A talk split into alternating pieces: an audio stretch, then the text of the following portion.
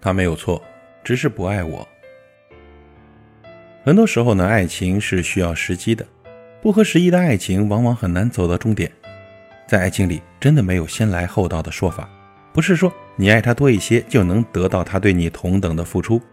在不爱的人眼里呢，你对他的好反而是一种沉重的负担。不要总是为打翻的牛奶哭泣了。同样，也不要试图挽留一个想要离开的人。你总是想，如果能够主动示好，能多挽留一下，一切是不是就能完好如初呢？但爱情它从来不是一方对另一方的讨好或示弱，更不是寄生一般的依附和纠缠，而是两个势均力敌的人平等的相爱。你忘不了的那个人，也曾是对的人，你们曾志同道合的陪伴彼此走过一段路，但却不一定能够走到最后。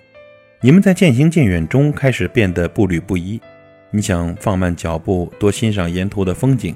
赶路的他再也不愿意拖着你往前走了，于是你们慢慢变得性格不合。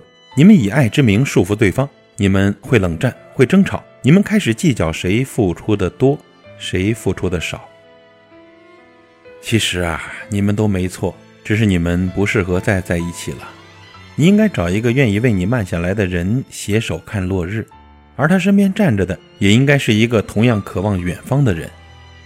爱情从来不是一场马拉松的，不是谁坚持到最后就是最大赢家，也不是你主动迈出前面的九十九步靠近他就能最终感动到他，更不是你站在原地就能等来兜兜转转回来找你的他。每次临近放弃的时候，你心里还是会闪过一个念头：万一……